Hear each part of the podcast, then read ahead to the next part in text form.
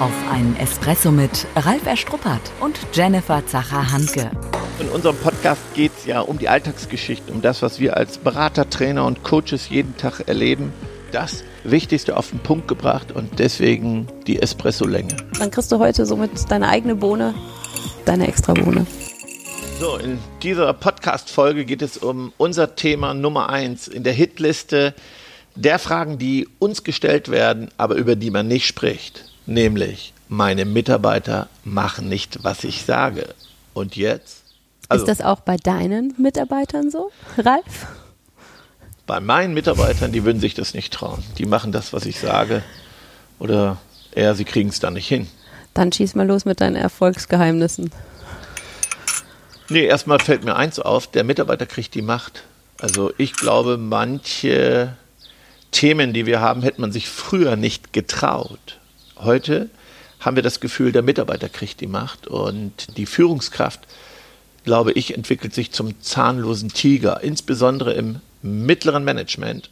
Kriegst du Druck von hm, oben? Halt, halt, stopp, du sagst zahnloser Tiger. Was heißt zahnloser Tiger? Ja, du kriegst Druck von oben, du kriegst Druck von unten. Tools, die ich habe, greifen nicht mehr. Also du bist keine gute Führungskraft. Die Mitarbeiter tanzen dir auf dem Kopf rum.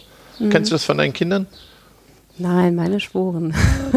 Kannst doch lügen, ohne rot zu werden. Mitarbeiter, die mächtig sind, ähm, ich finde, das hat was. Ja, aber das wird immer mehr. Also ich erlebe das wirklich jeden Tag ist das das Thema, Mitarbeiter bekommen die Macht. Ich habe sogar schon gehört vom Mitarbeiter, der gesagt hat, was wollen die denn machen? Die finden doch eh hier keine Leute. Was wollen die Ein denn Stück weit ist es doch auch so. Ja, klar. Ja, aber was heißt das für uns im Alltag? Ne? Also ich finde, ein Mitarbeiter soll ähm, und darf ruhig mächtig sein. Ähm, es kommt ja auf die Konstellation für mich an und wie man Macht halt eben definiert. Wie man Macht definiert. Warum? Ja, es scheint mir so, als ob du Macht negativ, also in Bezug auf Mitarbeiter negativ ähm, aufgreifst. Und auf der anderen Seite sage ich, Mitarbeiter sind ja schon die wichtigsten, die Schlüssel an der Basis. Ne? Die Personen, die direkt halt mit dem Kunden agieren. Und wenn die mächtig sind, ähm, finde ich, bringt das eine Menge Vorteile mit sich. Ich sage, auf der einen Seite sollen Mitarbeiter mündig sein, die sollen tough sein, ähm, die sollen einen tollen Job machen, ähm, die haben herausfordernde Situationen zu meistern. Und jetzt wird kritisiert, Mitarbeiter werden immer mächtiger. Naja, ich meine mit der negativen Macht, Mitarbeiter machen nicht, was ich sage. Warum? Weil sie sich mächtig fühlen, weil sie sagen, es gibt ja keine Alternativen. Ah, dann ist es ja die Situation, dass der Chef es zulässt, dass Mitarbeiter mächtig sind. Ja, genau. Genau darüber reden wir. Das heißt, wir richten uns an die Chefs, die ihre Mitarbeiter zu positiven Machern werden lassen wollen aber nicht halt eben das Machtgefüge, was potenziell besteht, ausnutzen. Ja, und darüber hinaus gibt es noch viele andere Facetten. Lass uns doch mal praktisch jo, werden.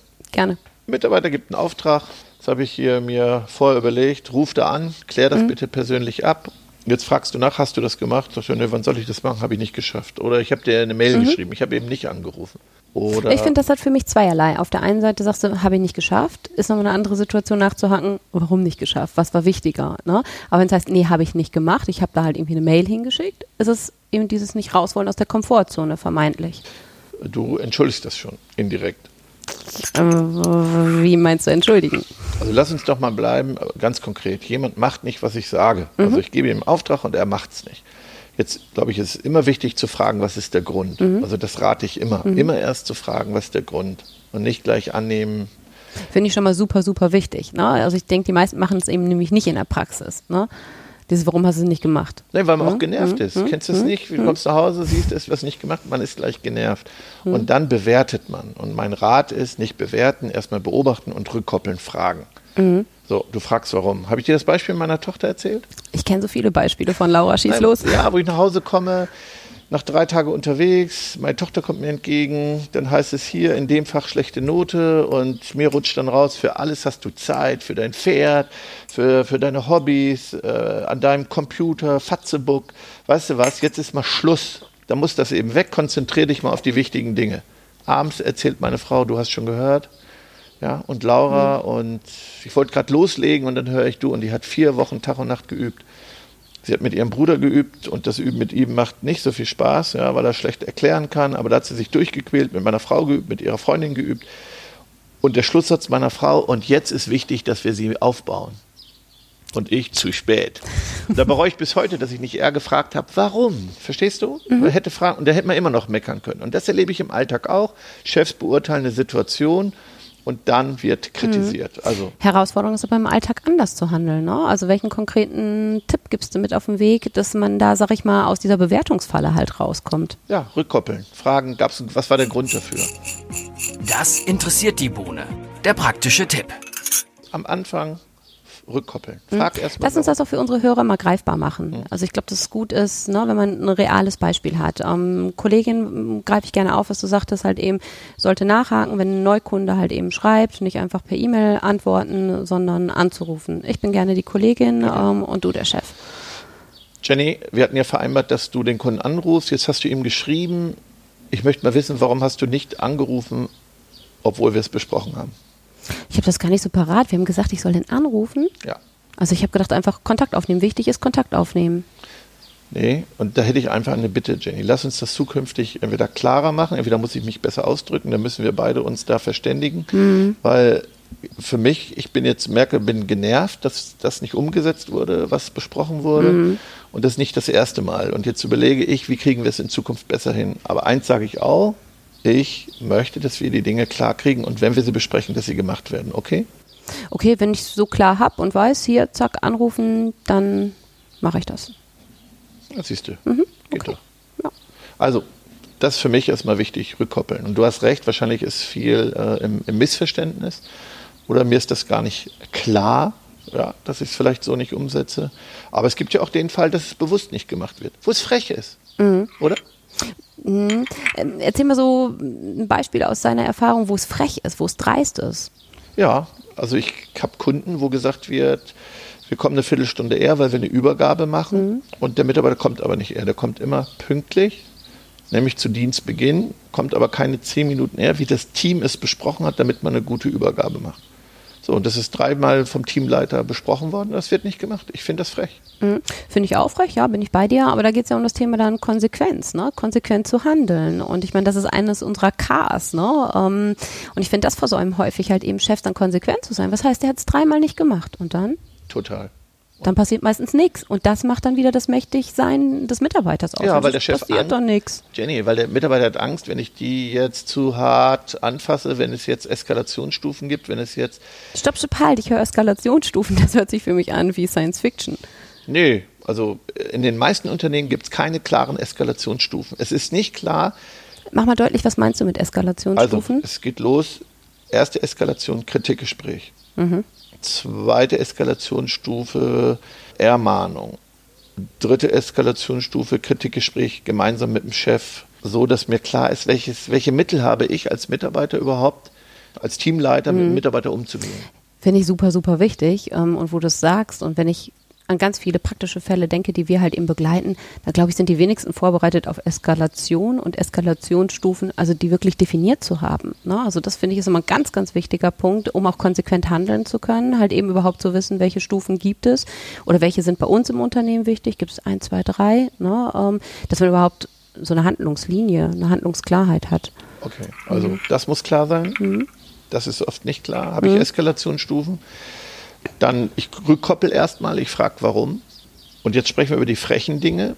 Was mache ich dann, wenn es situativ frech ist? Gute Frage. Ich muss Feedback geben, finde ich. Ich muss erstmal sagen, dass es frech ist. Ich Botschaft. Ja, ich bin erstmal- stinksauer. Bin stinksauer. Ja, wir haben Dinge besprochen, wiederholt nicht eingehalten, habe ich keine Lust drauf, nehme ich nicht mehr hin. Also ich bin ja großer Fan halt eben von, von bildlicher Sprache, ne? von auch sichtbaren Signalen, weil die Menschen sind ja unterschiedlich ähm, unterwegs. Wir haben ja zum Teil so gelbe, rote Karte. Ähm, wie beurteilst du das halt eben? Naja, ich vielleicht nochmal einen Schritt zurück. Ich finde, wir müssen nochmal ein paar Basics besprechen. Schweigen heißt Zustimmung. Das ist einer meiner Basics. Also ich versuche jedem Menschen, der Führung hat, zu sagen, wenn du eine Situation hinnimmst, die nicht besprochen war, dann stimmst du ihr zu. Und da bin ich auch absolut bei dir. Ich finde, das passiert halt eben sehr, sehr häufig. Ähm, dass, sag ich mal, geschwiegen wird in die richtige Richtung hin. Oft wird gesprochen mit anderen. Ah, hat er schon wieder nicht gemacht. Ja, ähm, aber eben nicht die Absolut. Person direkt anzusprechen, in den direkten Dialog zu gehen. Ich finde, das trauen sich halt eben viele nicht. Ne? Absolut. Wir sprechen mehr übereinander statt miteinander. Definitiv. Ich habe mal in einem anderen Podcast, ich weiß leider nicht mehr wo, einen schönen Satz gehört, der soll von der Führungsausbildung der Navy SEALs sein. Vielleicht kann ich das dann nochmal ergänzen, aber es ist nicht entscheidend, was wir predigen, es ist entscheidend, was wir tolerieren. Denn das, was wir tolerieren, wird zum neuen Standard. Das heißt, schweige ich, ja, dann senke ich den Standard.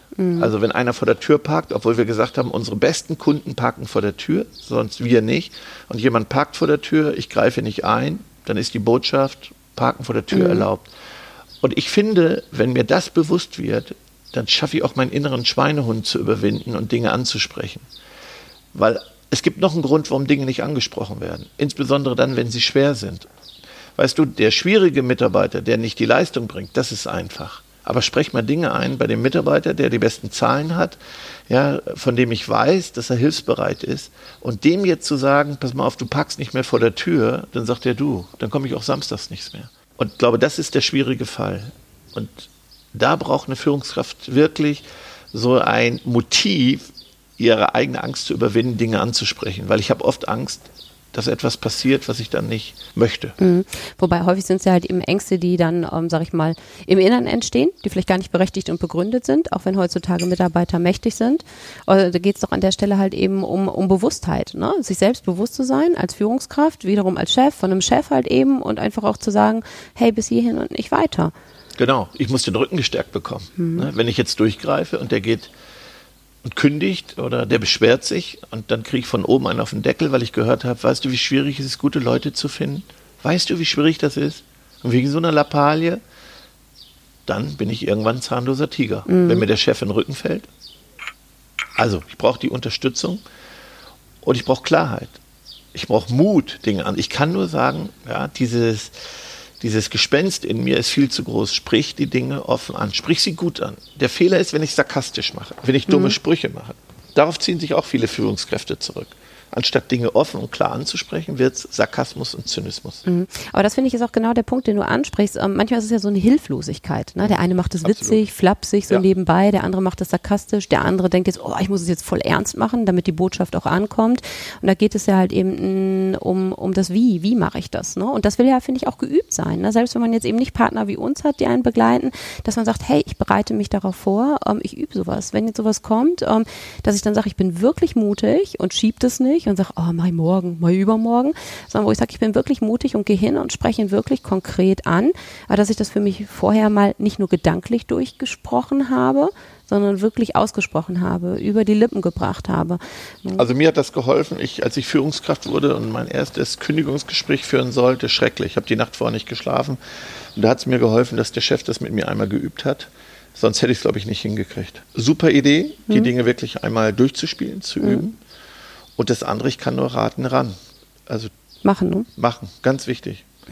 Mal eine Frage an dich, wenn du jetzt an deine Kinder denkst, hast du nicht aufgeschobene Dinge? Ich könnte jetzt ja sagen, im Job Profi, in der Familie Amateur, ähm, aber so will ich es nicht hochstecken. Ähm, nein, ich merke, bei mir zu Hause ist das Thema ähm, mangelnde Konsequenz, ne, was mich da eher einholt. Halt so, dann sage ich das, aber bin dann wenig glaubwürdig, ähm, weil dann lässt du nächstes Mal doch wieder locker. So, ne? Auch wenn es dann heißt, wie vielleicht Aufgabe Mitarbeitern an meine Kinder zu sagen, hey, räum dein Zimmer auf. Ja? Und die machen es halt doch nicht. Ja, dann war es vielleicht noch nicht klar genug, wo ich sage, räum dein Zimmer auf, bis es heute Abend ne, ins Bett geht. Das ist vielleicht schon mal mehr Klarheit und Konkretheit.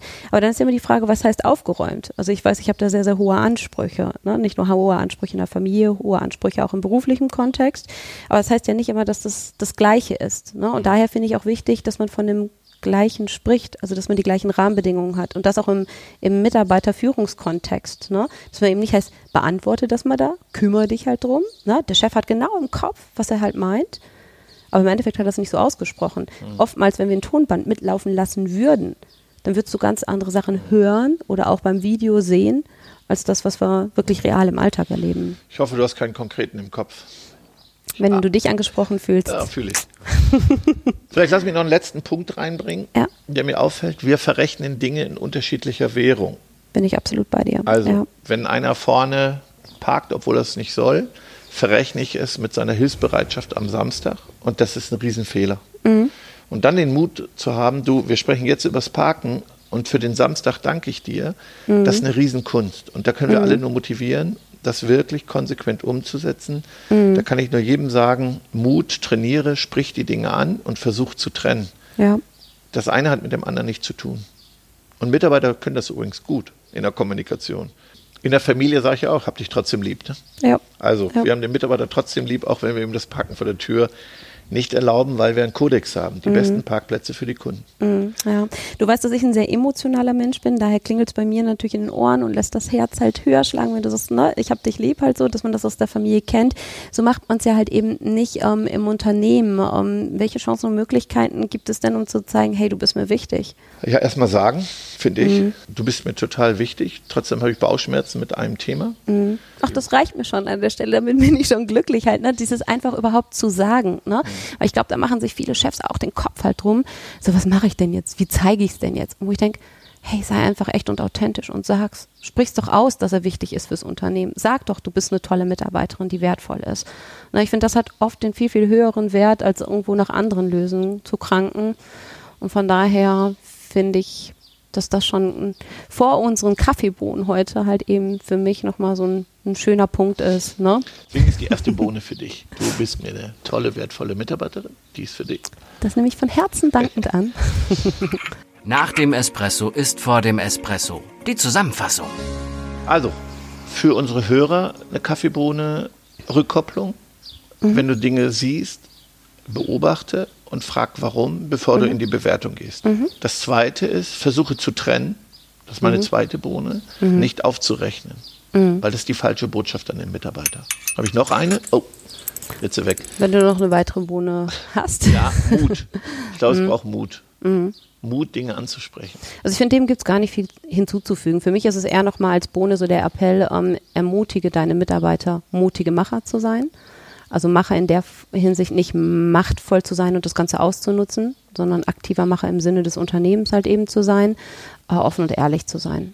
Letzte Bohne habe ich noch. Ich ermutige mal alle, die zuhören, mal in sich reinzuhorchen, wo habe ich aufgeschobene Dinge? Hm. Eben Handwerksmeister, wo er sagt, das nervt mich mit meinen Mitarbeitern. Ich traue mich aber nicht zu sagen, weil gerade zu viel zu tun ist. Hm. Also wenn jeder nochmal in sich reinhorcht und äh, aufschreibt, was ihn nervt, ich glaube, dann haben wir hm. jetzt schon eine Lawine ausgelöst. Ja. Also das heißt wirklich der Aufruf an all unsere Hörer, sei ehrlich zu dir selbst und handle entsprechend. Okay. Gut, ja, ich danke dir für den Austausch. Wenn du nochmal Zeit hast. Wie war das Spaß. Auch ich hab dich lieb. Und tschüss. Ciao. Schon zu Ende. Und jetzt? Nicht einfach abwarten und Tee trinken. Hol dir deinen nächsten Espresso-Tipp ab von Ralf Erstruppert und Jennifer Zacher-Hanke auf begeisterungsland.de.